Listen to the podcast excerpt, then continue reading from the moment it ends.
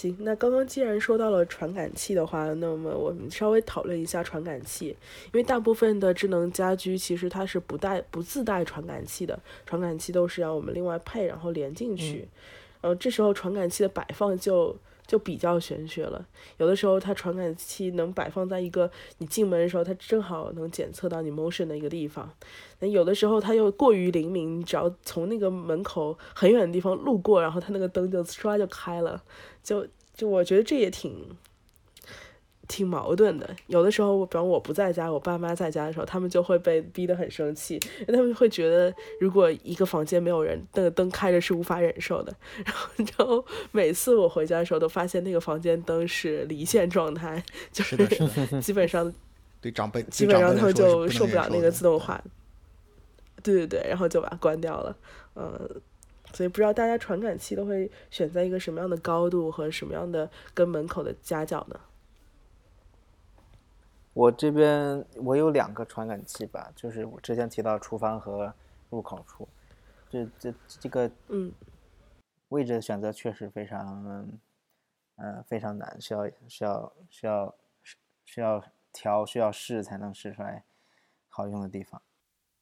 我没我没有什么传感器，我我没有什么单独的传感器，我都是在那个就是灯就灯开关上的，所以开关在哪我就放在哪，我也没有什么选择。嗯哼哼。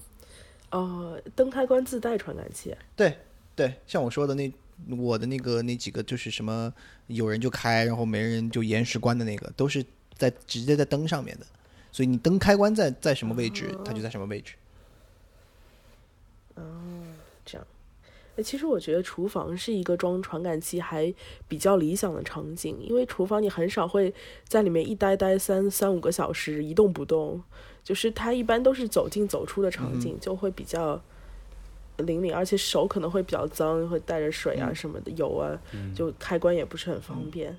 但是我觉得，如果你在书房或者是你在客厅要长时间看电视的时候，这个场景就显得有点诡异。那我我觉得，呃，就是你刚才说的，就是在厨房装传感器这个事情。嗯，我有个问题想问大家，就是像我们前面也说，就是在我们前面的讨论里面，基本上相当于现在浮现了两种，呃，这个所谓的智智智能化设备，一种是靠这个传感器自动的来执行相应的。嗯，动作对吧？比如说灯的开关或者怎么样？嗯，最常见的都就灯的开关嘛，靠人有没有人在，或者是有没有看到移动。还有另外一种就是，呃，它本身不会自动执行，但是它可以接入我们的这些语音呃助理或者是呃手机的 App 这种，呃，嗯，这种类型的。那像刚才你说厨房的这一个特特例的话，你觉得你们觉得哪一种比较好？或者说你们都在用哪一种？我的都是独立的，他做什么事情需要我配置。就对，就是你是相相相当于是接到那个语音助理里面，对吧？你去你去告诉他你要干嘛干嘛。对，啊，那月月呢？你是装了一个传感器吗？你装装了什么传感器？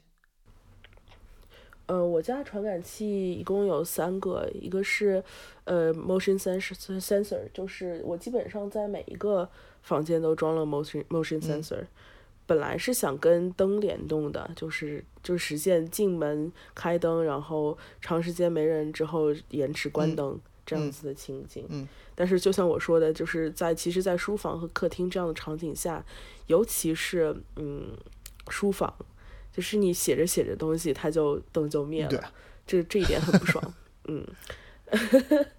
然后呃，客厅倒还好，如果你躺在那看电视，灯灭了就灭了，就也没有很很诡异。嗯，对，这个就是我前面说的那个情况。是温湿度的，嗯，我就说嘛，这你这个实际上就是我前面说的那个情况，就是他一段时间看不到你了，或者是就是不管是有，不管是他是有，对，就跟你车库对啊对啊，就你看不到的，他他就关了。对，是的，所以我就觉得这种点也让我很苦恼。对啊，嗯，呃，另外就是，呃，我我后来我就把那个客厅的传感器，然后直接跟餐厅的灯联动了。这样的话，我客厅整个的大灯它是不会动。那大灯是什么样就什么样。这餐厅的那个灯，我不想要它的时候，我再手再让音箱帮我关一下，这样子。就稍微好一点。如果有两个灯可以选择的话，一个灯我会作为常亮的灯，嗯这样子。另外，就刚刚说两种嘛，一种是我说的那个很智障的门窗传感器，一个是我说的 motion sensor，、嗯呃，我还买了最后一种就是温湿度传感器，呃，它的话主要就是夏天控制空调用的，如果是温湿度到达一定的高度的话，如果再加上房间内有人，它自动开空调。嗯，一个是这个场景，但是我发现夏天的话，开窗的情景也比较多。如果是忘记关窗的情况，它自动空调就开了，也挺不爽的。嗯，还有一个就是温湿度传感器会帮助我打开新风机，这个比较有用，因为嗯，如果是外面湿度很大，新风机打开会打导致整个房间湿度也变大，就会很不舒服。所以我在湿度大的时候是自动关掉新风机，这个场景还是用的比较多。嗯，其他就没有了。其实其实我所用的这些传感器都跟你们差不多吧。我现在有在用的也就是那个门窗的，还有温湿度的。然后呃，之前是有用过呃你们说的 motion sensor 嘛，然后是有就是米家也有类似的人体传感器嘛，然后用到的地方也是在嗯卫生间，因为像卫生间或者厨房这种你经常手是湿的或者脏的，这种时候就不太方便。然后像卫生间你可能也就待个五分钟十分钟，这种时候用人体传感器就是比较合适的一个场景。然后当然就是有时候对因为在马桶上坐很久，然后它自己就吸了。其实其实对如果晚对，上还刚想刚想就说，因为我那个也是，对，但是我那个也，就是我那个我那个传感器，就我那个我不是说了吗？我没有单单单独的那个传感器，我是在那个灯，就是那个灯的开关的位置上的。然后那个灯的开关的位置呢，我一旦蹲下去之后，它就看不到我了。所以，啊 所以我如果那个，它一会儿就关了。嗯但我觉得可能刚刚说的这些传感器的问题，就是，呃，目前来说还受制于一个成本的问题吧。就是首先他们给你家用，它是一个比较简单的，马上就可以用的，而且包括它的电量啊什么的，它是做成一个很小巧、很简单的一个东西。然后，呃，像要是像像刚刚说的那种比较复杂的检测什么的话，就可能就还需要更多的电量啊，可能需要一些更大的结构啊，才可以去很好的完成。所以我觉得现在也是受制于这种成本方面的问题吧，还是比较简单的。你要去让它用得好，就是还是需要自己动点脑筋，没有办法全部交给他。对，我觉得就是这样的感觉。对是，有时候在设计自动化的过程中，觉得还挺考验智商的。因为我们就是那个人工，对，唉，对，包括像刚刚说的那个，就是延时关灯的那个，如果长时间在，它检测不到你，嗯、就是有的时候我懒得弄，我就再挥挥手，然后它再开，然后实在不行的就是要时候，我一挥挥手般都会在室 对，在室内在就把它当成一个让我找室内常亮灯开关的一个灯，然后我就把那个灯的开关开开，我就不管它了。我觉得这可以说是，其实我你这个还可以挥挥手，我这个怎么办？夹断然后站起来是吗？看不到是吧？我靠，我觉得我们这是一个其实是一个半智能的时代，然后我们一直在互相的妥协啊，或者找一些 很麻烦的办法。对对对。就是像科幻电影那种非常智能的，周围有一堆传感器不停在检测你，甚至可以想到你下一步想要做什么，然后你就会发现那其实是要一个非常完整完完整的传感器的东西。那就回到这个东西，你就又会感觉，哎，怎么又有点像我在做开关的布线呐、或者什么的这些东西？我觉得这些都还需要一个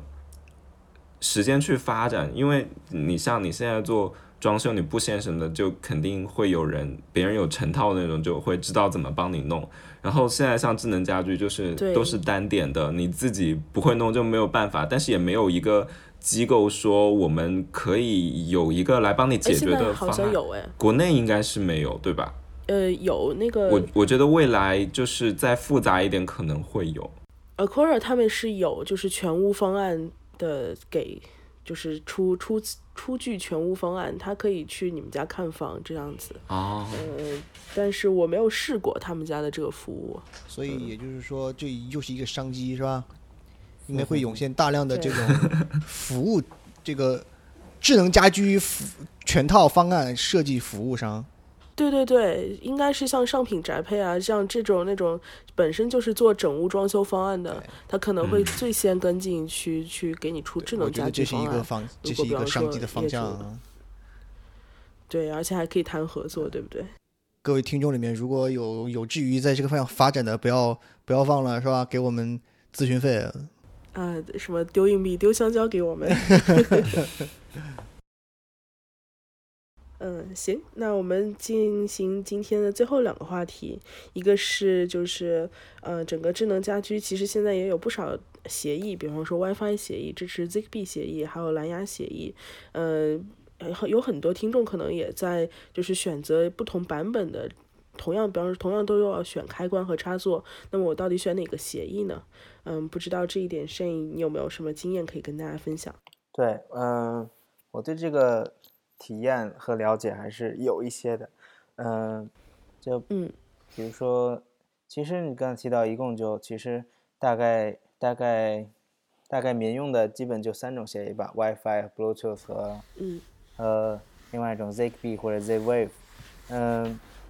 我也呃，我只能说一下我的体验，因为这个这个其实这个协议里面的那个细节是很多的，它有像 WiFi 它有很多种版本，呃，现在有 WiFi 六了，然后 Bluetooth 有很有很多的版本，现在有 Bluetooth 五了，然后比如说 Z-Wave 它也有新的 Z-Wave 叫做 Z Z-Wave Plus，所以说很难真正的讲真正来比较，我只能说我说一下我的体验，我觉得这个 Zigbee 和 Z-Wave 是我体验最好的一个协议，因为它我个人觉得是因为它噪音比较少，所以它反应快而且稳定。然后呢，嗯，然后呢就是如果要用这个协议的话，一般一般都会有一个桥，呃，就比如说 Philip 的 Hue，它会有一个它会有一个 hub，它会有一个桥放在呃放在一个地方，然后灯泡会和这个桥来交流。呃，我觉得这个比较好，是因为就是这个桥它会有比较强的处理能力，它有空间放比较强的处理器，呃，比如灯泡就有很少的空间放这些东西，所以说就是说这些灯泡呀什么东西它就不需要非常强的处理能力，它可以把这些任务交给这个桥，所以说它反应可能会比较快，反应就会比较稳定。但是这个我个人觉得 Z-Wave 或者 Z B 它的一个可能的问题就是它的一个范围延伸比较麻烦。呃，和这个相比，就是比如说，比如说，比如说 WiFi 设备，如果你一个设备太远了，WiFi 触及不到的话，你会放一个放一个延伸 WiFi 的一个设备，这样的话，你既可以让这个设备能够接入 WiFi，而且你而且你平常用 WiFi 的时候也可以用到这个好处。呃，但是 Zigbee 和 Z-Wave 的话，嗯，很多设备都是不提供你不提供延伸延伸范围的东西的。就算有的话，你也需需要买，而且买的话，这个东西也只会给你的设备带来好处，并不会给你带来一些好处。所以说，在延伸设备延伸性方面，WiFi 还是比较好的。呃，就是，但是 WiFi 的话，我个人用起来就是反应有一点慢，反应有一点慢，大嗯概一秒两秒的样子，就是你能感受出来反应特别慢。而且呢，它需要，而且它没有桥，所以需要的每一个设备都有它自己的处理能力。嗯比如说你的 WiFi 灯泡，你有十个灯泡，每一个灯泡上都有一个 WiFi 的一个芯片，呃，每个灯泡都有芯片来处理它的事情，然后它需要一个 WiFi 芯片，我感觉这有一点儿浪费，嗯而且对你的 WiFi 设备太多了，对你的 WiFi 体验也会有也有负面的影响。呃，蓝牙蓝牙的话，我觉得它是对对我来说，我那些蓝牙设备是呃最难用的一种协议了，因为它范围比较近，非常容易就出范围，非常容易就失联。然后呢，嗯，反应也比较慢，反应和 WiFi 差不多一样慢。嗯，所以说，对，大概这就是我的一些体验，这种三种协议。而且蓝牙的话，干扰的问题会比较严重。对，蓝牙和 WiFi 都是都是比较常见的协议，很多像我的那个呃，我家居方面的话没有什么蓝牙的东西，但是我的那个电脑是接了那个蓝牙的，有时候会同时接蓝牙的音箱和蓝牙的鼠标。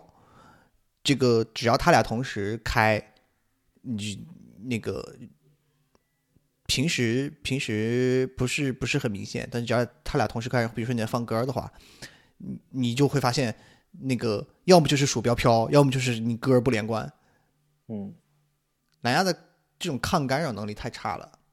嗯，蓝牙好像现在用的也比也是最少的，就是好像只有在智能锁是用蓝牙会多一点。对，好像智能家居方面没有什么太多考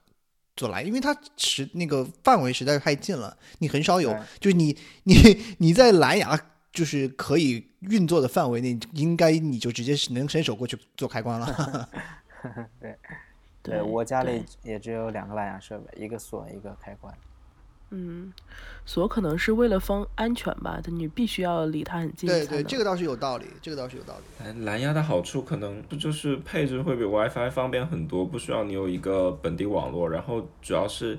你如果你自己的网络 WiFi 出一些问题的时候，蓝牙设备还是能自己运作的，这可能是一个好处。哦啊，对对，它点对点嘛。对哦，比方说断电我。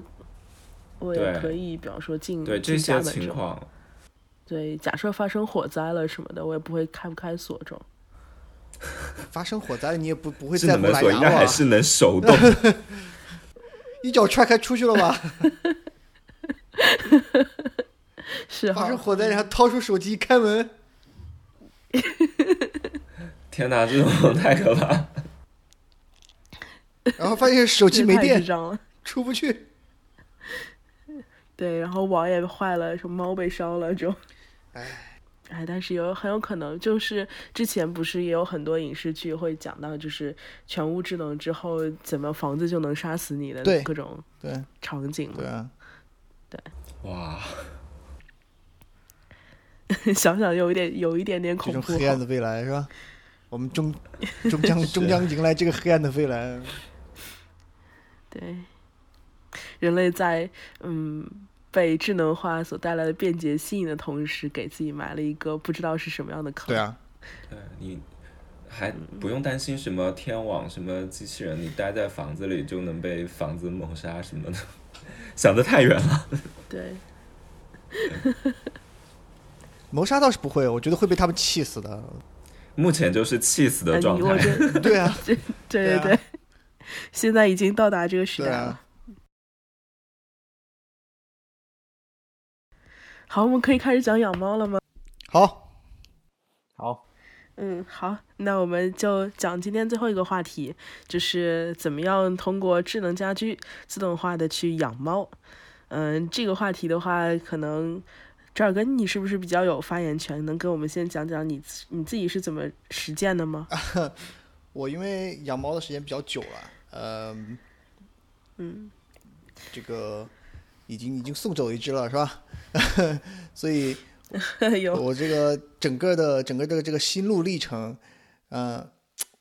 就刚开始养的时候，肯定就是大家都是亲力亲为嘛。呃，这个人猫也跟人一样嘛，那个人生三大件是吧？吃喝拉。呃，一开始的时候都是亲力亲为的，都每天这个三餐都是三餐手动喂，然后这个呃，想喝水的什么也是，就是其实就是就是一个碗，然后给它嗯手动的去给它加水，然后看它喝喝干了之后就给它换。所以那个时候养猫就是感觉感觉好多事情，每天要各种事情要做，然后还那个、呃、还有就是铲屎，那个大家都知道猫是猫不跟狗不一样嘛，它不会自己跑出去那个拉屎拉尿什么的，它都是在家里面一个猫一个那个那个猫砂盆里面解决。然后你它每次呃它做完他的事儿之后，你得去帮他收拾，所以每天都有好多的事情。嗯然后呢，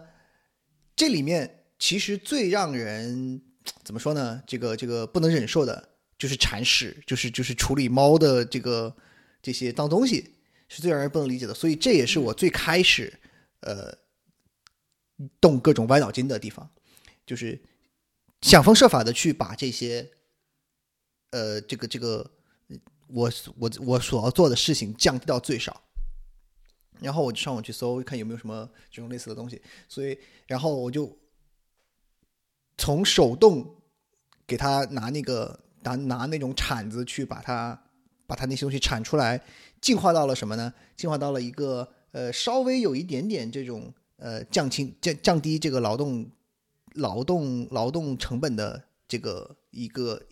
猫砂盆，就是它一般的我们一个猫砂盆呃。就是一个盆，就是一个就是一个那个就是一个像脸盆一样的一个盆嘛，然后你把沙装到里面，然后猫上去拉屎，拉完了之后你给它铲出来。然后呢，我后来发现了有一个是那种它有一个三层，这三层里面呢有两层是网格，然后底下那一层是是实的，也就是说你装沙的时候。你把那两个网格的那个那个呃猫砂盆叠起来，然后放到那个实的那个盆上面，然后你把沙直接倒到上面，它在里面就是拉完屎之后，你把那两个网格的那个抬起来，它的那个沙和没有结块的那些就是干净的沙就漏到你下面那个实心的里面里面去了，然后你把那个上面那一层带网的那一个。它里面不是装了它那些屎和其他的就是结块的那个猫砂嘛？那个你可以直接拿起来，然后就倒掉了。然后你把下面一盒换上来，再把那个我这样描述，可能大家会比较没有没有这个感觉。我到时候可以把这个呃链接放到放到我们 show notes 里面，大家一只要一看就能明白那个什么意思。就是它呃怎么说呢？就是稍微呃。就是节省了一点这种这种这种劳动，但是仍然需要你，就只要一看猫去了，然后你就必须追着它屁股后面，你就给得给它弄，嗯，然后呢，在这个方面，就多搞几次之后，你还是会觉得很烦。我后面又就是在这个基础上又升级了一次，呃，变成了就是说，它那个猫砂是一个猫砂盆呢，呃，是一个带盖儿的。这样一个有有点像一个圆筒一样的这样一个一个猫砂盆，嗯，它相当于把我前面说的这个嗯这种这种三层的替换式的这种这种猫砂盆的这个结构呢，做成了一个呃翻滚式的这种呃这种机制，但它的那个原理呃仍然是你你要手动的去。它相当于是说，你你总是要手动去做这件事情，只是呢，它不断的把你手动需要做的事给你减少或者是减轻了。嗯，但这个人的懒惰是没有没有上限的，所以我仍然觉得，只要我要去手动做这个事情，就非常的不爽。所以接下来我们就要谈到今天的重点，就是说，完全用机器来替代给它铲屎这件事情，就是我我现在在用的那个。所谓的自动化的这个猫砂盆，它是怎么一个东西呢？嗯，它叫 Litter Robot，就是那个 Litter 就是猫砂的那个 Litter，然后叫 Litter Robot，它有点像一个球架在一个架子上，然后呢，这个架子是可以呃，那个球是可以滚动的。它基本的原理跟其实跟前面两个东西的原理是一样的，就是它有一个有一个网格隔着那个隔着它那些屎啊或者什么东西。真正的猫砂呢是呃通过那通过把那个网格的那种就是塞的那个功能，就它基本原理还是一样的，就是通过那个塞网格的塞的功能把沙沙塞到下面去，然后把脏东西留在上面。只是呢前面两个都需要你人来。做这个呃，就是塞的这个动作，而这一个 little robot 呢，就完全的把整个一切动作全都自动化了。它那它因为是一个球状的球状的这个结构嘛，然后在球的大概底部三分之一的地方是那个网是那个网格，然后平时呢那个呃猫进去呃做它那些事情之后，它会有一个那种重量传感器。它会感应到这个猫进来做了这些事情，然后猫做完就是拉完了之后，它会有一个延时，大概比如三分钟、七分钟什么的。然后呢，呃，它过了这段时间以后，它就快它就会那个那个球就开始滚，把那个把整盒猫砂这样翻过来。这样的话，它那个它那个三分之一的地方不是有一个那个网格嘛？它翻过来之后，它的那个沙呀什么的，就是那个网里面漏漏出去了，然后剩下的其他东西就就就留在上面。然后他再把那个呃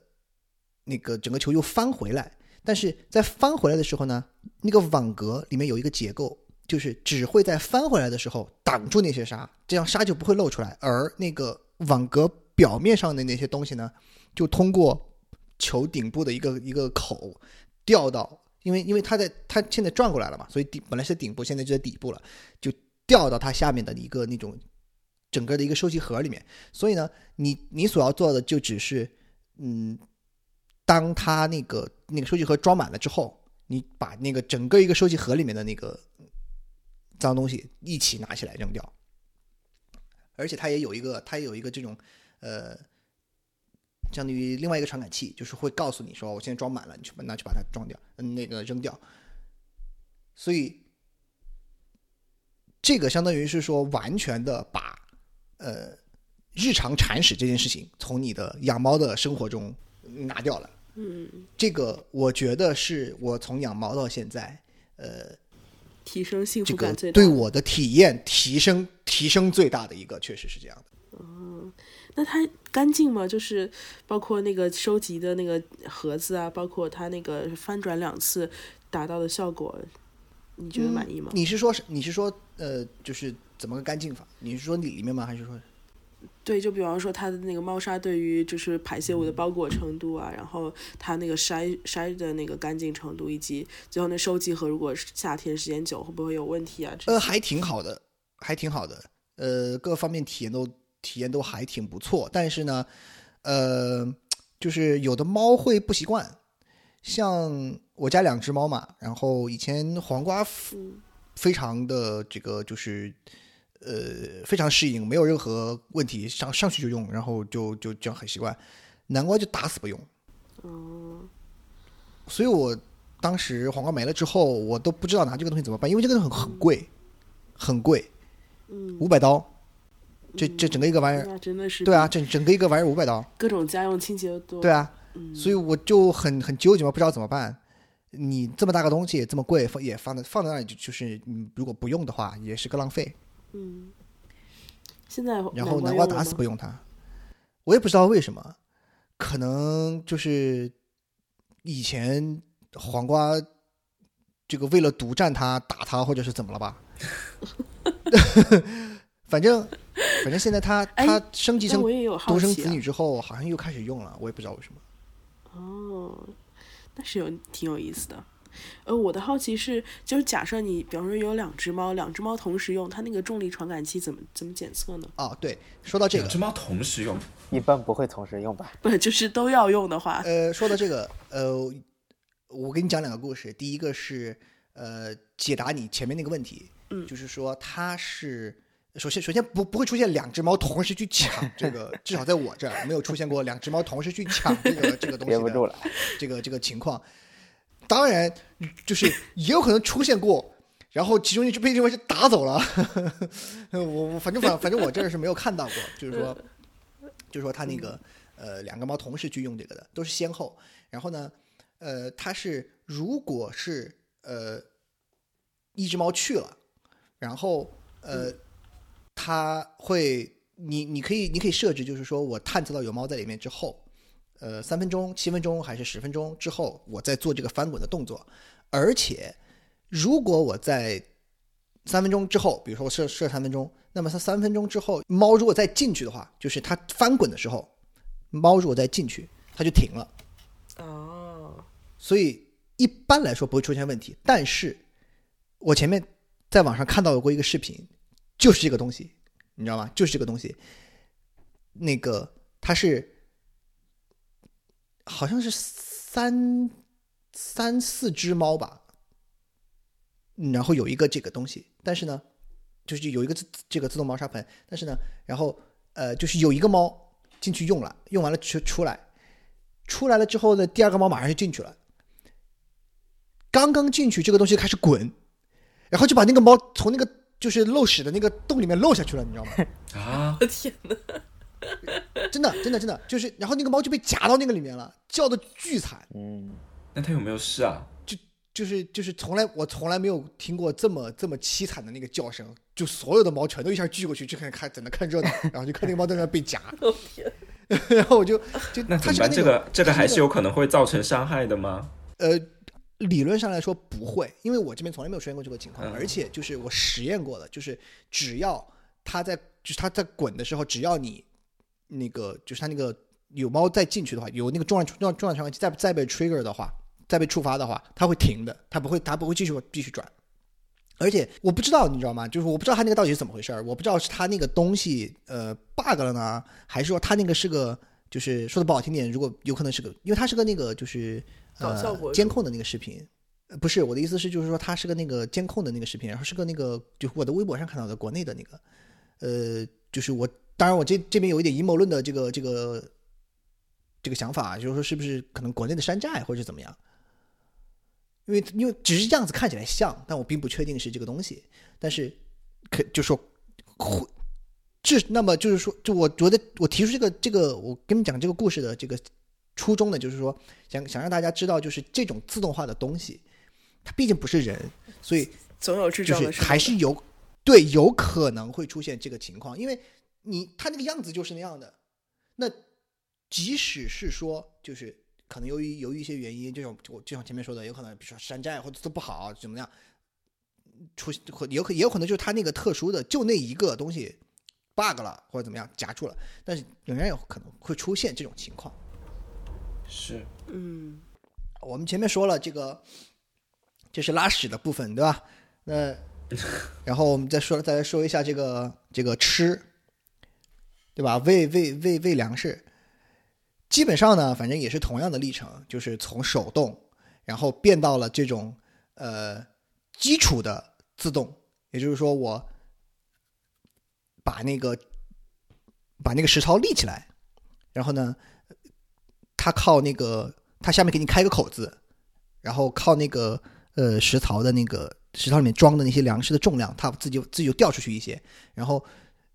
猫把它猫猫就就是去吃嘛。但是呢，这有两个问题，第一个是这样，基本上来说对猫来说就是自助餐了。嗯，对，它什么时候想吃，然后吃多少，反正我就是它只要一旦底下那个装满的底就底下那个呃初食的那个口，它会有一个呃盆儿，然后那个盆里面只要吃完了，它就往下掉，吃完往下掉。你只要能吃，我就会给你。对，特别是如果你养的是个橘猫的话，那么你就是 没过多长时间，你就变从养猫变成养猪了。嗯然后还有一个问题呢，就是它的那个出冬出粮的那个速度和量呢，很大部分是由它上面还剩的粮食的那个呃数量决定的。也就是说，如果你的量到最最后那一点了，很那个就是不足了，很有可能你比如说你你看好了，掉不下去。对你看好了，比如说我觉得这个量呃足够它吃两三天的，我就不管了。可能我出门了或者怎么样，有然后你回来发现这两三天它都没有掉下去，这猫你你你你家里面那个猪又变成了猫，这也是我比较担心的一种情况。对啊对啊，就是就是会有这种情况，而而且还有一个是什么呢？呃，这个这个是就是呃实际发生过的，就在我们家的猫身上发生过的，就是它这样把把这个粮食立起来之后呢，重心会非常不稳，也就是说会被推翻。只要聪明一点的猫，它试两次，它它它去它它会拿手去拍那个拍那个食槽，也就是说它多拍几次，它那个它那个粮食就会掉多拍的越多，它那个粮食就掉的越多，并且它如果拍的够用力的话，就可以直接把那个粮那个石头推翻，就整个一群一一一箱全都掉出来了。到后来我就就有鉴于这几个问题，然后我就又升级成了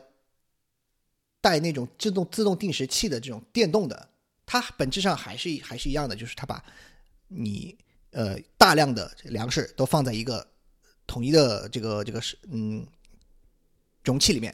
然后呢呃底下有个口，呃去去定时的出粮，只是呢它现在不是靠重力让它往下掉，而是有一个电动的，呃，然后有一个计时器，然后有一个电动的这种，呃，像小小的这种小，呃，这个叫东西叫什么来着？嗯，就是它有一个小小小小小小扇子一样的东西，它会把那个容器里的那些粮食往外推，啊，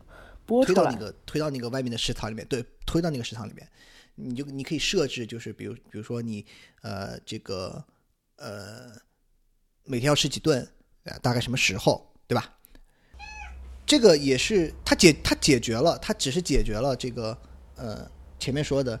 让猫吃自助餐的这个问题，但是呢，它仍然没有解决一个是呃这个嗯就猫把那个嗯食槽推翻的这个这个这个问题。所以呢，有鉴于这个，我就又去找了另外一种，就是它现在就变成了一个卧式的，就不把那个容器立起来，而是还是它是它整个整个是一个平的，只是呢，它把所有的结构都做做平了之后，做成一个带，就像有有点像我们的那个呃大学的时候在学校里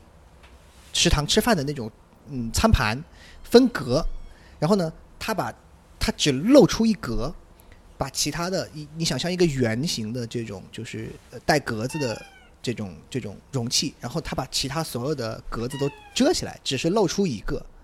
然后呢，我在他是知道我在讲吃的是吗？我觉得他知道，特伦，你管管他。anyway，然后呃，就他那个是呃，每次只露出一个这个这个容器的格子，这样你把所有的格子都装满，然后呃，它也是定时，然后它定时它它那个圆盘会转，每次转出来一个，每次转出来一个，这样去吃，那个用了很久。嗯，然后呢，我还是觉得就是呃不是非常满意。然后那那一次我看那个 Shane 给我分享了一个这个叫做 Pet Kit，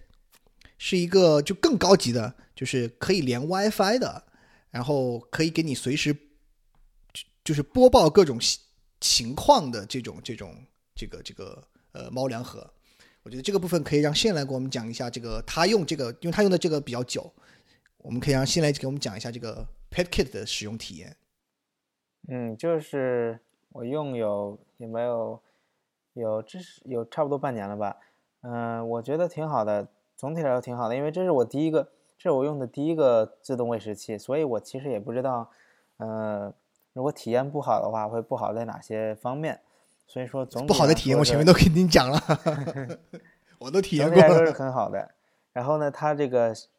这儿跟提到它这个优点在于它可以连 WiFi，然后呢，所以说它真的是很方便，就是在手机上可以可以操作，可以可以来设置呃什么时候来放粮食，什么时候放多少粮食，呃，就是用手机操作非常简，就就就就非常方便。因为我看到有一些是要在机器上来设置的话，机器上设置的话，你需要把它拿起来，或者你趴在地上设置就比较麻烦。然后另外它会有通知，它这些通知都是很有用的通知，比如说它它里面有一个食物的量的传感器，食物要是不够的话会给我发通知，然后我就过去我就过去给那个储藏箱里面加粮食，就是说就是说你不用天天盯着它看还看它有没有粮食，就是只要看到通知就就换就去加粮食就可以了。然后它还有那个呃有一个传感器来来检测它那个门是不是是不是还在工作，就是有时候那个门儿那个门儿确实会卡住，那个门儿卡住是因为那个我们家那只狗它不吃那个粮食就堆起来就把门儿卡住了，呃，对，它会有这个传感器告诉你嗯门儿卡住了，所以说你就会去处理这个问题。哎，所以你们呃家就是有两个是吧？就是猫一只，猫一个，狗一个。OK，对，猫一个狗一个，对，基本上就是这样，就是手机设置很方便，而且手机有通知，但是就但是大家买的时候要注意那个买型号要买对，因为它有大型号有小型号，我这边给狗买的这个小型号，我就呃就后悔了，我应该买一个大的型号给给狗来用。对，大概就这样子。嗯，其实我一开始呃想到这个，是因为就是呃像我们前面说的这种，它即使是呃就是发展到最好了，是电动的，对吧？自动的，然后到时候就可以放。嗯，因为是因为我遇到这样一个问题，呃，这个也牵涉到前面说的，就是那个 Little Robot。呃，我前面不是说南瓜一开始一开始拒绝用嘛，但是有一天我在那个呃，我发现他跑过去用了，然后我当时就很开心，我就想说鼓励一下他，给他吃点粮食，或者是给他就放点什么好处什么之类的。但是那个时候我正好在上班，我不在家里面，我就没有办法做这个事情。嗯，那你怎么知道他用了？我看到了呀，哦，他他那个 Little Robot，你一一一个是因为我那个就是在我在他那个就是上厕所的那个地方放了一个摄像头，我能看到。他去用的话，我我能看到，而且那个 Little Robot 也会给我发消息，就他每一次只要完成了完成了这个就是他那个翻滚的那个那个动作之后，他清理完了之后，他会他会给你发消息告诉你。我跟你讲，这些智能设备，其他的可能做的不好，但是在邀功这个方面绝对是做的顶级的。只要做了啥，一定会发消息跟你讲说我做了啥。嗯，这倒是。对啊，Anyway，然后哎，猫有空跑的时候吗？就是其其实跑了一趟就没上厕所又出来了。有啊，有啊，他会他会就是南知道南瓜南瓜做过这个事情，就是他进去，然后什么都不做，然后直接跳出来，可能觉得不够安全吧，或者怎么样，反正就他他是他是做过这个事情的。但是但是那个谁，就 Little 他不管他他不他不知道你进去是干嘛呀，他只是知道我嗯有猫进来了，然后他出去了，所以我就假定他已经做过他的事情了，我要做一一次清理。啊，因为其实对他来说无所谓的。如果你没有里面没有屎或者没有没有什么其他东西的话，他就是把那个猫砂就是倒倒腾倒进去再倒出来，就、嗯对，就倒腾两遍就这样。对他他又无所谓的。所以，所以我一开始我本来用用那个卧室的那个我前面说的卧室那个电动的那个就是餐盘型的那种嗯两的食槽，已经用用了很久了，一直都没什么太大的问题，我也没想要换。但就是因为这个事情，我才想说换成这种，就是我可以，我实际上可以看到，然后就是实际上可以控制它的这种可以有有连接 WiFi 啊什么这这种功能的这个这个食材。好，那关于养猫和 Pet Kit 两位还有什么想说的吗？呃，基本上就这样了。嗯，现在你你再补充一下。还有一个，我可以提一下那个 Pet Kit 有那个喝水的喝水喷泉，那个没有什么特殊要说，但是呃，但是我觉得挺好的，用起来挺好的，而且挺好看的，而且噪音噪音很小，里面有有滤网，有有两层滤网，嗯，然后我也有朋友在用，大家都在用，应该是值得推荐吧。哎，我想问一下，就是它这个和其他的呃也是这种智能的吗？可以连就是连 WiFi 的这种吗？还是没有，不能连，它就只所以它它就就是一个普通的水喷泉？对，它有对，啊它只有两个选项，一个是一个选项是呃持续喷水，一个选项是呃就是喷水频率比较小，呃、啊还有一功能就是没有没有水了会亮灯，就这样子。啊，就所以就是个普通的水喷泉。对，OK，因为喝水应该不是一个需要限量的东西，所以大家只要放在那儿，让它能直接喝就行了。对对这个地方我可以讲一下，就是但是它的那个美水不会推送通知吗？没有，只有一个灯，一个指示灯。对对这个地方我可以讲一下，就是呃，像像我知道，反呃一我，然后 Shane 还有就是今天我们在这儿的人，除了小果汁，都是养猫的人。对，今天在这儿的三个男人全是养猫的，你知道吗？所以小果汁你要不要看一看，是吧？啊，今天就翻起来。Anyway，然后就说可能听众如果呃不养猫或者不养宠物的话，嗯、可能不是很了解，就是说呃有一种说法就是这个猫吧，它呃首先首先是说就是它保持让它让它喝足够的水是很重要的，这是这是第一。第二个呢是说猫这种这种非常这个这个高冷非常非常精致的动物，它有一个很作弊的毛病，是它不喝死水，就是就是呃放在装在碗里的水，它是非常不愿意喝的，除非是真的是渴了受不了了，它就才会去喝，而这样对它来说是不好的，不能让它就是渴着。所以有一种有一种说法就是，它要喝活水。什么叫活水呢？就是从那种比如说水龙头里面喷出来的水啊，或者是呃，就是就是外面的那个什么泉水啊、溪水啊什么，它会喜欢喝。所以有一种设备，就是我们我们刚才在讨论的这种水喷泉，它把那个它真的就是一个有就是一个喷泉，把那个呃一般都会自带一个这个水槽，然后然后把那个呃水这样蹦起来。然后从一个地方流下来，哗啦哗啦的流下来，然后这样的话，据说至少是据说，那个猫会比较喜欢喝。所以这也是个玄学，是吗？呃，比较玄学的事情，因为像比如说我们家两只猫，呃，因为我看其我看它那个像那个这那个水喷泉的那些什么产品的那种介绍视频啊，还有网上大家晒货的那种就是视频啊。他们家的猫都非常可爱，就是直接去那个它，因为它是个喷泉嘛，就是有一个就像它就像一个水龙头一样，就是有一个有一个水嘴，然后那个水就从那个水嘴里面这样流出来。那那些猫都很可爱，直接就去那个水嘴那儿，对着那个流出来的那个水流就去喝。我们家呢，呃，南瓜有时候会去喝那个水流，黄瓜这个傻叉呢。永远都是把那个脑袋凑在那个水流附近，然后直接去喝盆里的水。那也挺可爱的。所以，我就我特别想说，我我特别想骂他，我说你是不是就只是想听个音效而已？我很想做一个实验，就是我把那个水声录下来，放在那旁边，然后直接给他一盆水，我看他喝不喝。可能会。也有可能他颈椎不太好，不太能转头。哎，你们、你们、你们两个是都用过类似一些呃智能的或者电动的，然后猫的用品，然后实际上我是一样都没有用过。然后呃，这个是因为什么呢？其实不是我不想用，就你们刚刚肯定有听到我的猫非常闹腾，嗯，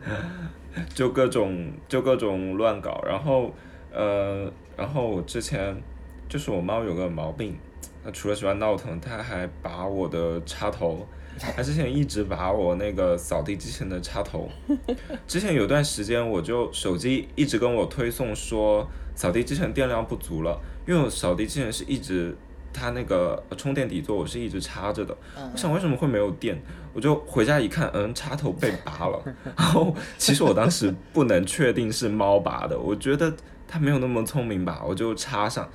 第二天又没电了。我回去一看又拔了，就直到有一天晚上被我抓了现行，它正在拔，你知道吗？然后就被我拍下来了，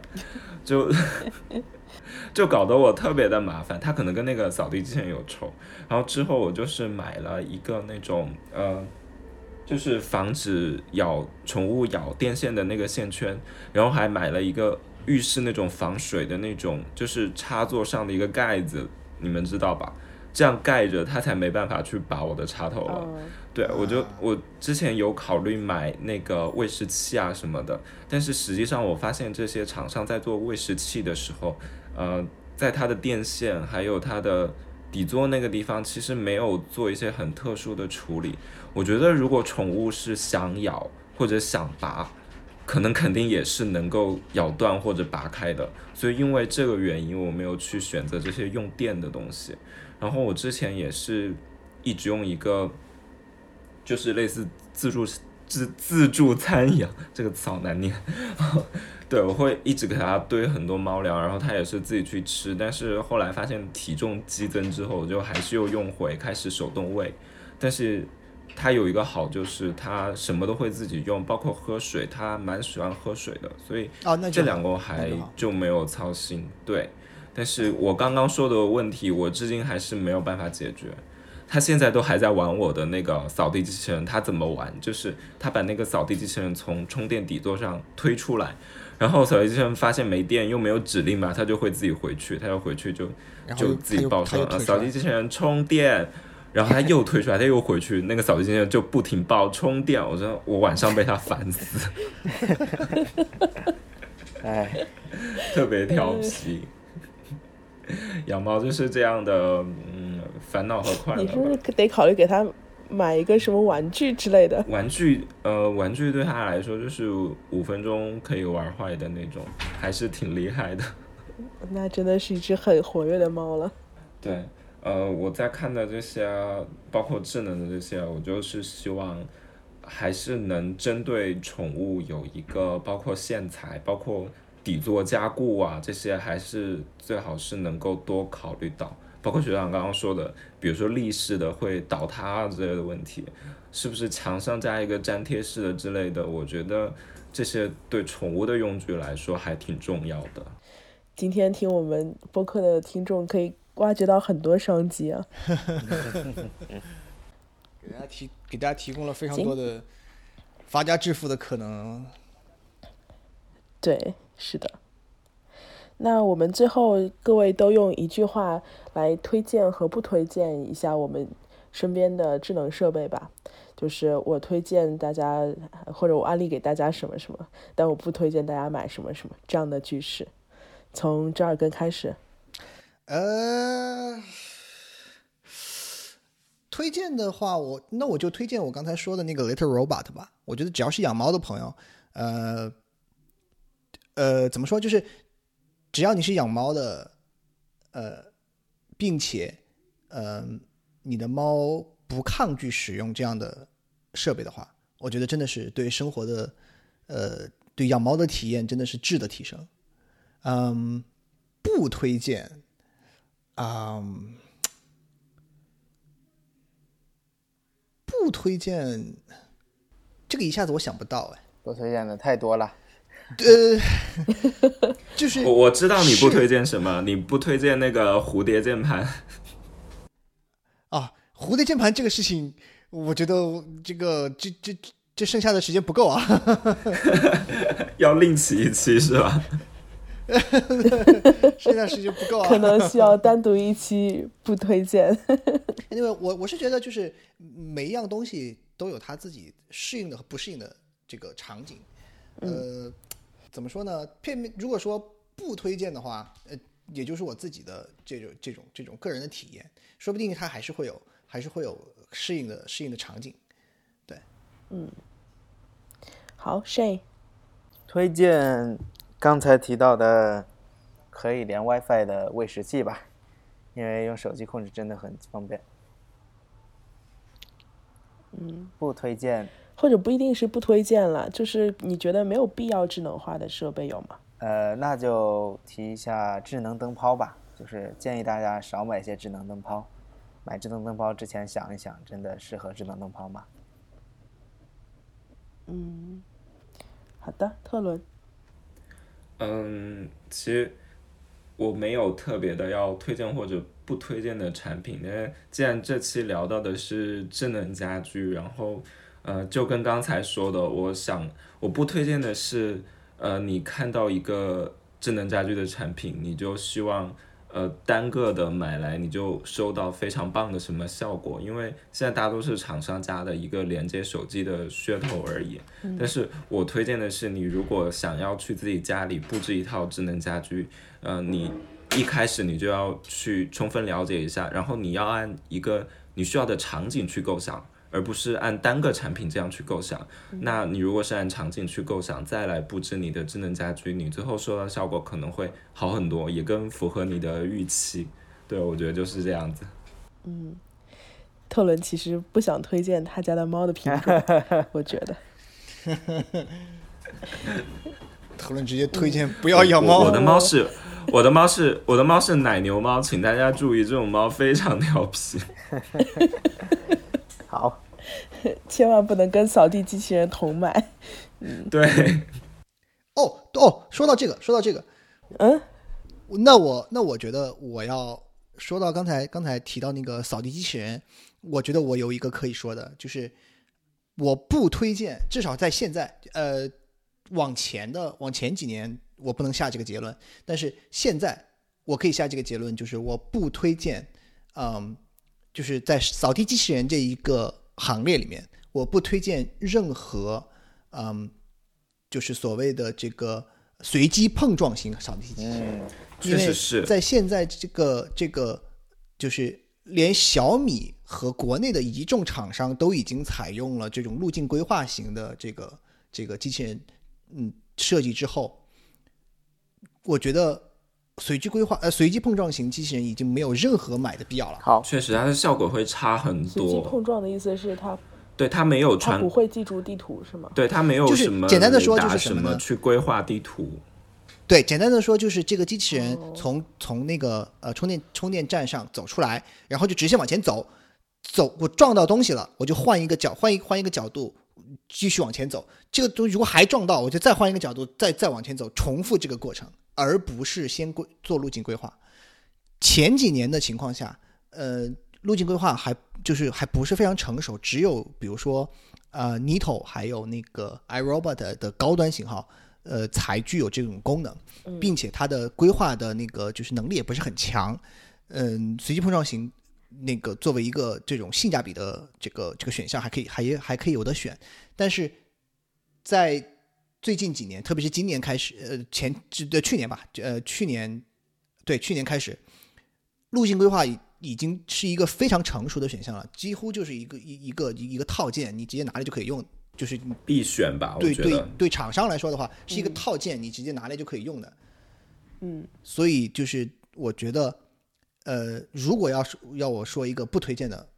购买东西的话，就是如果有人再给你说我这个东西是呃这个随机碰撞型的话，你就不要买了。好，嗯，好的。那我我推荐一下，就是我觉得还比较有用的，就是智能开关和智能插座。这个我觉得是不管你是因为音箱而升级，还是因为旧家电的改造而升级，呃，升级这几个都是简单高效，而且不破坏房屋整体美观的选择。嗯，不推荐的话，其实我不太推荐为了要买智能家居而去买大型智能家电。就比方说，我一定要买智能的洗衣机，我一定要买智能的油烟灶，我一定要甚至嗯，包括热水器、冰箱、洗碗机这些，因为这些东西你的使用场景很可能就是站在这个东西旁边按一下开关，它就开始了。嗯，顶多顶多用到手机的一个定时功能，呃，再之后就就没有这种这样子的场景了。你也不可能直接跟音箱对话说去开呃开油烟机这些，这些太危险。所以对于大型家电的话，我觉得还是呃它的本身的品牌质量、它的使用年限，还有它呃自己设计上的功能是更加应该被看重的，而不是它能连 WiFi 是更重要的功能。对，非常同意，非常同意。对，因为很多大型家电的传统厂商，它更会有一些就是积累了很多年的技术，所以大型家电可对能细节上目前的的阶段，对，首先需要看重这个才行，而不是一个比较类似噱头的 手机连接的智能功能。对，对，很多现在，比方说生态里面，它加了很多智能的大家电进去，其实就是一个无名小厂贴了一个牌，然后加了一个 WiFi 的模块。其实这种我觉得对于大家装新居来说是没有什么意义的。風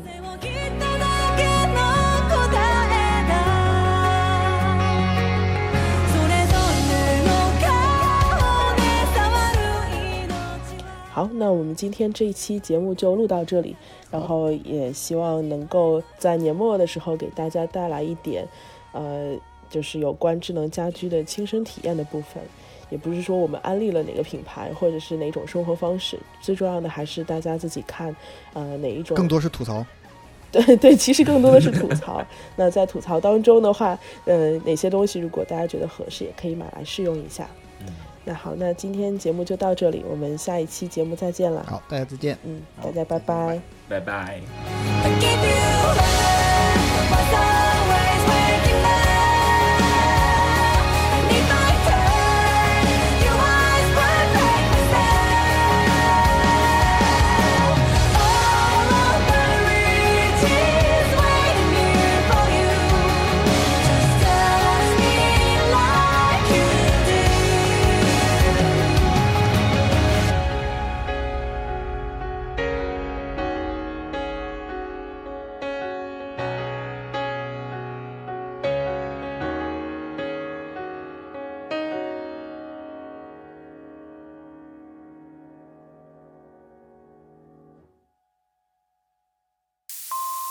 所以